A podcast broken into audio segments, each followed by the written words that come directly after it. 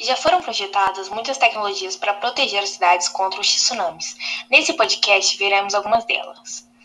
Como exemplo, o prefeito de uma cidade japonesa, Kotaku Amura, pôs uma ideia na cabeça. No seu mandato, ele iria construir um muro tão alto que protegeria sua cidade de qualquer tsunami. O, o, grande muro foi construído, porém também foram criados imensos painéis que podem ser erguidos para permitir que o rio Fudai esvazie para deixar mais espaço para o mar e assim bloqueando as ondas.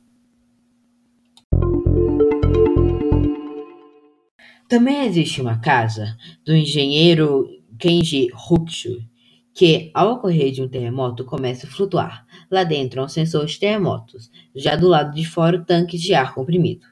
Quando o sensor percebe um tsunami, adiciona ao sistema que injeta ar embaixo da casa. Ela fica em cima de uma espécie de balão ligada ao solo, apenas por rabas laterais de aço, que impedem a saída do ar. Os encanamentos de água e esgoto têm sanfonas para não se romperem quando a casa é erguida.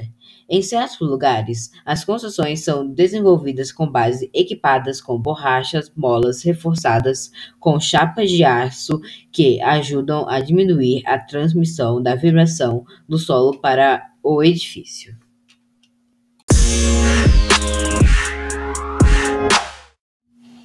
Prédios também precisam receber cuidados especiais. As estruturas devem ser construídas com base reforçada, de preferência em terrenos acima do nível do mar e com a existência de um piso superior, para que as pessoas sejam abrigadas.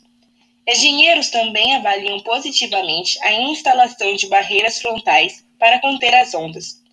Para preservar as construções das enchentes, tão comuns nas áreas, em cada entrada são utilizadas com portas vedadas com borracha que ficam fechadas durante as fortes chuvas. No Havaí, o sistema Warning Center faz suas próprias medições sísmicas e avalia os dados 24 horas por dia. Já países como as Ilhas Fuji não têm um sistema muito eficaz contra os tsunamis, porém utilizam outros meios como transmissão por rádio, televisores, sirenas de alarme, e-mail, mensagens de texto pelo celular, como recentemente em Samoa, Oceania.